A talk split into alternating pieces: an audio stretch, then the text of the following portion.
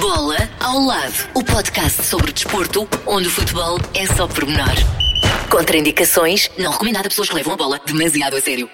Olá, bem-vindos a mais um episódio de Bola ao Lado, hoje com destaque para as competições equestres. Luciana Diniz, cavaleira luso-brasileira, volta a representar Portugal nos Jogos Olímpicos de Tóquio e já está a preparar a competição. Luciana vive há 20 anos na Alemanha, mas é a partir do Algarve que se junta à nossa conversa depois de, no fim de semana passado, ter garantido o sexto lugar no concurso internacional de saltos em Vila Moura.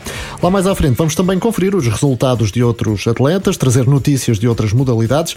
Vamos também destacar mais um um momento fair play, mas para já, Catarina, vamos então à conversa com a nossa convidada. A Luciana Diniz, cavaleira portuguesa, nasceu em São Paulo, mas defende as cores portuguesas desde 2006. Eh, prepara-se para mais uma participação nos Jogos Olímpicos. Como é que está essa preparação para a próxima competição, grande competição desportiva? Olá, tudo bom primeiro?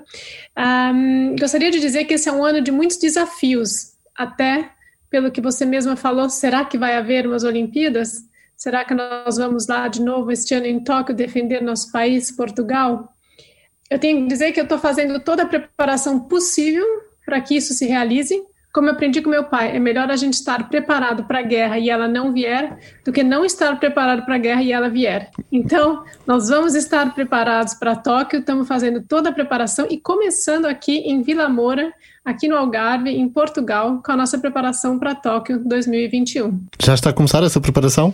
Sim, na verdade a preparação já começou o ano passado e com essa crise toda do Covid teve que haver umas adaptações.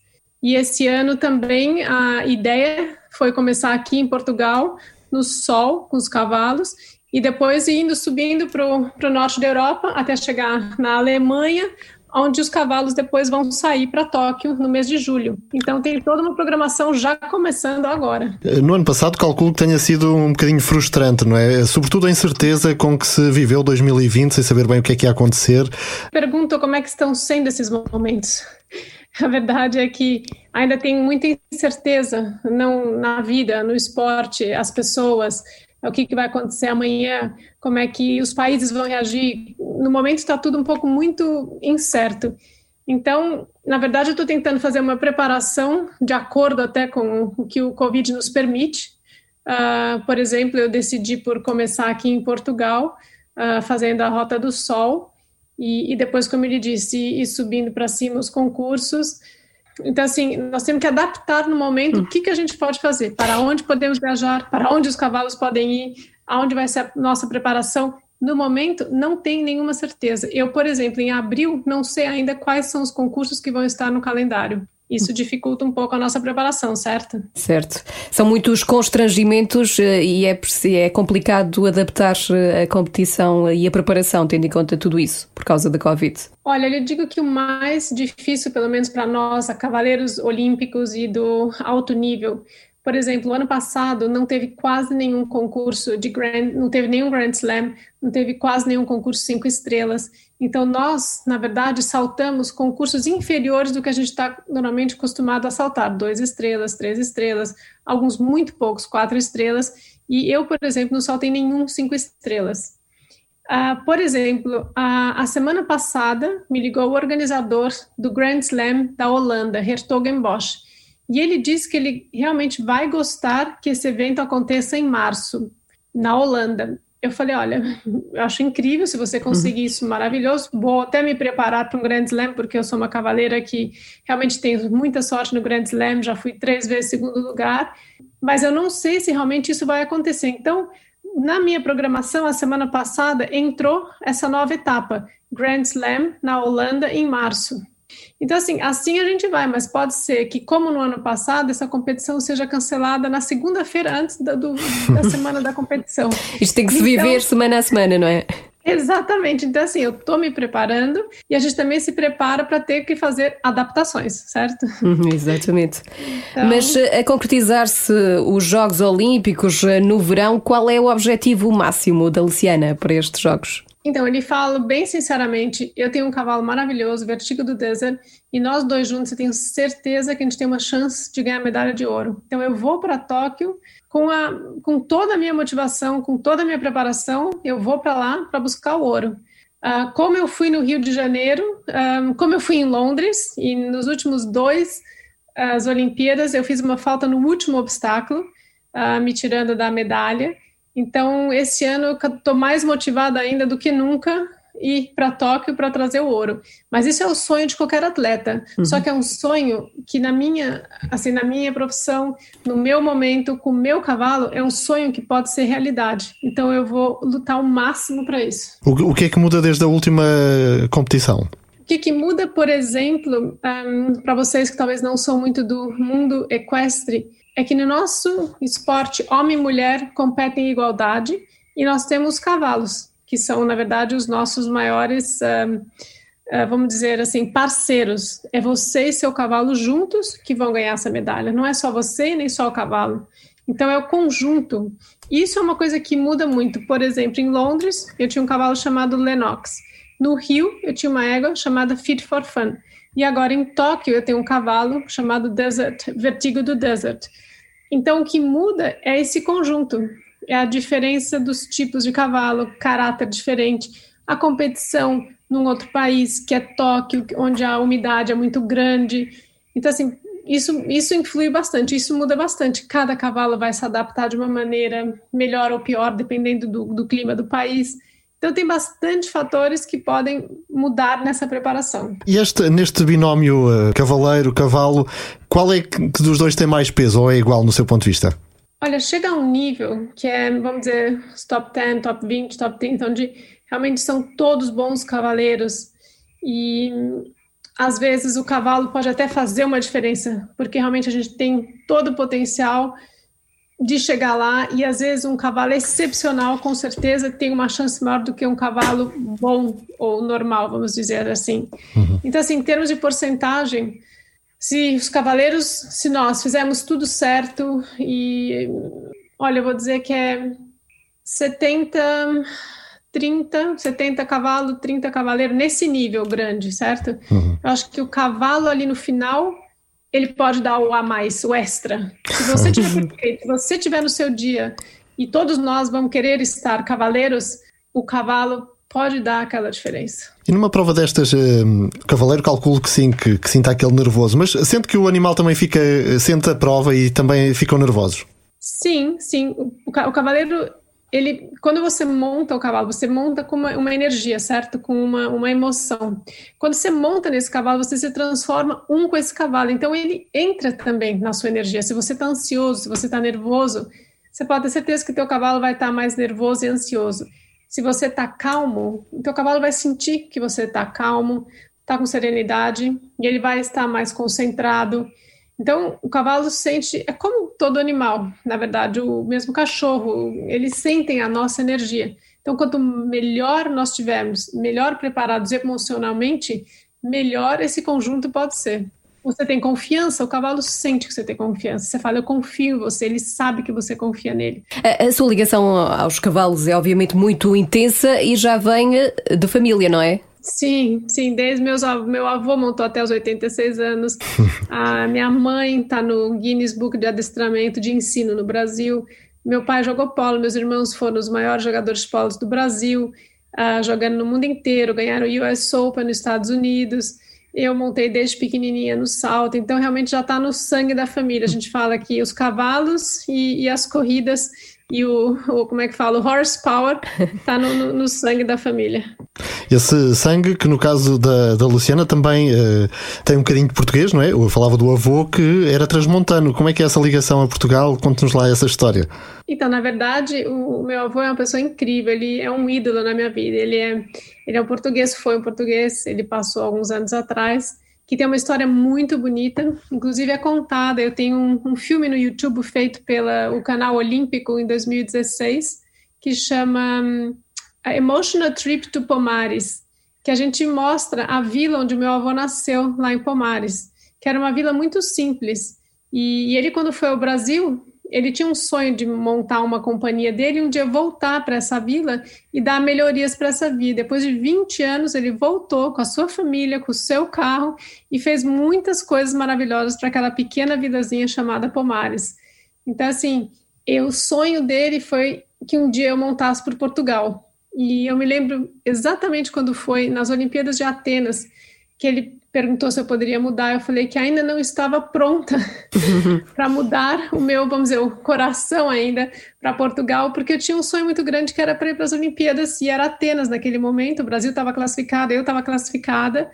E eu falei, eu quero ir agora para as Olimpíadas. Então eu fui pelo Brasil, mas em 2006, que foram dois anos depois de Atenas, eu mudei de coração para Portugal. E desde lá venho representando Portugal nas últimas duas Olimpíadas. Uhum, porque na prática esta vai ser a sua quarta competição ao nível de Jogos Olímpicos. Uhum. Terceira por na Portugal. Na verdade, ela será.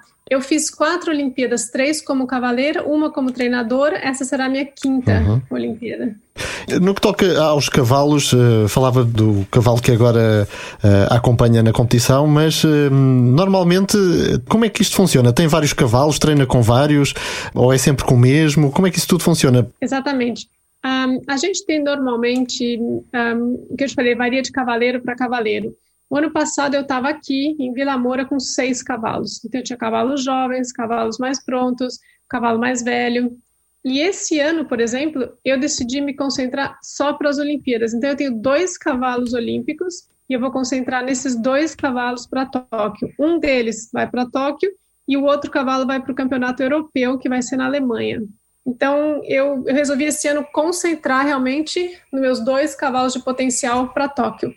Mas, normalmente, se você pensar, outros cavaleiros vão ter em média de seis cavalos, oito, dez cavalos, mais ou menos uhum. uh, para montar em casa e por competição também depende. Aqui pode montar bastante, seis cavalos, mas em competição internacional às vezes só pode montar dois uh, ou três no máximo. Então depende também do nível de concurso que você está fazendo. Portanto, estamos a falar de uma grande logística, não é?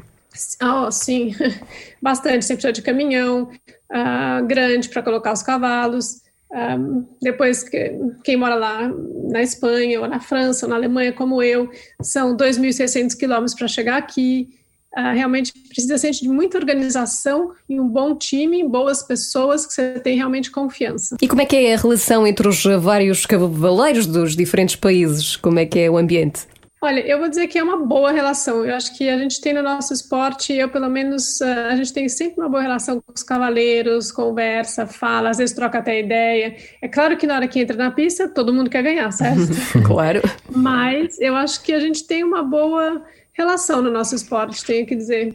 Pelo e... menos eu sinto isso. Uhum. E como é que vê o desporto equestre em Portugal? Já vive na Alemanha, é certo, há 20 anos, mas acompanha, claro, o, o, o, desporto aqui em Portugal. Como é que vê a situação cá no nosso país? Eu acho que o esporte aqui ele ainda tem muito o que evoluir uh, e aprender. Eu acho que a gente tem uma federação hoje positiva, com um bom treinador uh, dos sêniores, que querem realmente levar os nossos cavaleiros ao melhor nível mas eu ainda sinto que falta muita estrutura para os cavaleiros jovens, cavalos e cavaleiros jovens aqui no país. Por exemplo, uh, não existem provas de cavaleiros júniores, eles têm que competir já com, imagina, de 14 aos seus 18 anos contra os profissionais. Então, assim, falta ainda a categoria para desenvolver esses jovens cavaleiros para um dia poderem chegar a ser profissionais. Então, esse é um lado que eu sinto que aqui falta melhorias, mas acho que estamos agora num bom caminho com uma nova federação. Espero que ela esteja preocupada com os nossos jovens cavaleiros e levar eles para um nível melhor. E eu sinto que somos nós que vamos dar esses exemplos para tentar melhorar o nosso esporte aqui no país. Mas sente de alguma forma é uma modalidade ou um desporto olhado ainda como algo elitista, se calhar, até porque não é nada barato manter eh, um cavalo, não é? Porque, por exemplo, no ciclismo encostamos a bicicleta, se não há provas e ela fica ali, no cavalo não pode ser assim. Sim e não. Porque, por exemplo, eu sempre achei também que o tênis era um esporte barato. Você tem tua raquete de tênis, você vai ali, joga e tá ótimo. Mas os meus filhos, um deles é profissional de tênis, está inclusive jogando aqui no Algarve pelas próximas cinco semanas. E, e é um esporte, por exemplo, caríssimo. Parte de treinamento, de viagens também, é, como você falou, como os cavalos eles têm que viajar, e tem hotel, e tem várias coisas, os treinadores que são caríssimos. Então, é muito relativo, às vezes, o que é caro e o que não é caro. Claro que os cavalos são mais caros que uma raquete de tênis. Uh, também tem a parte de treinamento, de logística, mas é um esporte que é, é, lindo, é maravilhoso e se feito bem profissionalmente, também pode trazer muito retorno. porque os cavalos podem ser vendidos um dia, você pode comprar cavalos jovens, fazê-los, vendê-los. Então, realmente tem muito potencial o nosso esporte. Ele é visto como um esporte elitista? Sim, mas ele tem outros bons lados que não são só elitistas. Falava da questão de, de, se vender um cavalo, por exemplo. Eh, até que ponto se cria uma relação, uma ligação aos animais e depois eh, quão difícil é eh, separar-se dele? Depende, porque você pode ser um comerciante ou você pode ser um cavaleiro amador. Um, que não vende seu cavalo, o comerciante, por outro lado, quer vender o seu cavalo, você pode ser um profissional que tem um proprietário, esse proprietário pode querer ou não vender o seu cavalo. Então, depende muito do objetivo de cada cavalo e de cada conjunto. É muito difícil dizer assim, claro que é difícil. Eu, para mim, é difícil me desapegar aos meus cavalos, porque eu realmente monto com o coração e amo eles. Então, é sempre difícil me desapegar deles mas um, cada um tem um objetivo diferente, isso que é importante. Há pouco falou aí de, de ténis, nós lemos aqui alguns eh, que um dos seus ídolos é o tenista Roger Federer. É, Roger. Devo dizer que partilho este título Sim. com a Luciana. Eh, porquê? Sendo uma cavaleira, ter como ídolo um tenista? É uma boa pergunta. Não sei, porque eu acho que muito tempo atrás eu treinei com uma mental trainer que foi a treinadora mental dele, há muitos anos atrás. E ela me falou uma coisa muito bacana. Ela falou: ah, o Roger, naquela época, ele tinha um problema na esquerda, ele era jovem ainda. E todos os treinadores falavam que ele tinha que ficar treinando à esquerda, esquerda, esquerda. E eu falei para ele: não, você tem que trabalhar nas suas qualidades. E ele tem uma qualidade hoje em dia de esquerda, de direita, de qualquer golpe. Para mim, ele é o jogador perfeito. Uhum. E, e, eu, como sou também muito perfeccionista, eu sempre baseei nele. Ele tem uma atitude uh, boa quando ele joga, ele tem serenidade, ao mesmo tempo ele tem agressividade é uma pessoa que sabe falar bem, ele, o público gosta dele, ele encanta as pessoas, e é muito como eu sou. Uh, onde, onde eu vou, os concursos, o público gosta de mim, é, eu converso com o público, eu converso com meus cavalos, eu acho que ele conversa com a raquete dele.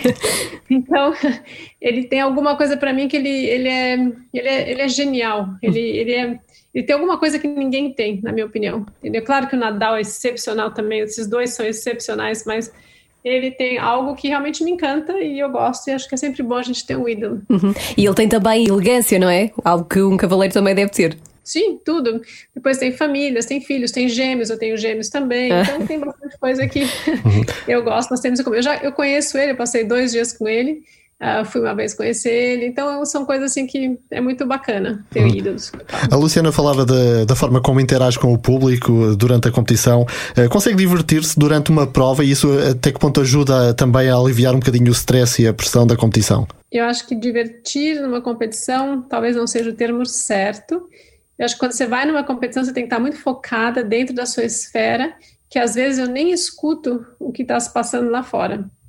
Então, um, tem dias que eu escuto, tem dias que eu não escuto, e já me perguntaram por que. Eu já escrevi, inclusive, no meu livro, Fit for Gold, que tem, mesmo nas Olimpíadas do Rio, tem um dia que eu entrei e eu não escutava nada, o silêncio, eu fui perfeita. No outro dia eu escutei tudo, até chamarem meu nome. Então, é, é difícil a gente saber o que que o que, que é realmente divertir. Mas uma coisa eu sei, é muito importante a gente montar com prazer. Eu tento montar sempre com um sorriso no rosto. Isso para mim é uma coisa muito importante. E o que é que lhe dá mais prazer?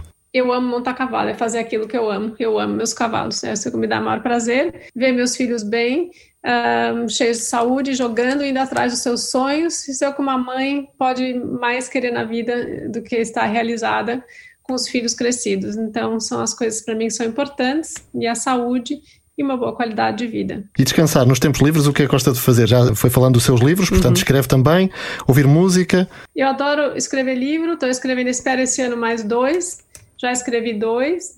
Uh, desenvolvi uma, uma filosofia minha que chama Butterfly Method, e eu acho que uma grande paixão minha é passar aquilo que eu aprendi. Então eu montei uma academia online, que inclusive chama Luciana Diniz Academy, onde eu vendo os meus masterclasses. Então, eu vendo uhum. a metodologia que eu criei e escrevi nos meus tempos livres depois das Olimpíadas, e hoje em dia eu estou propagando ela como, na minha opinião, uma metodologia incrível, que, como eu falei, chama Butterfly Method.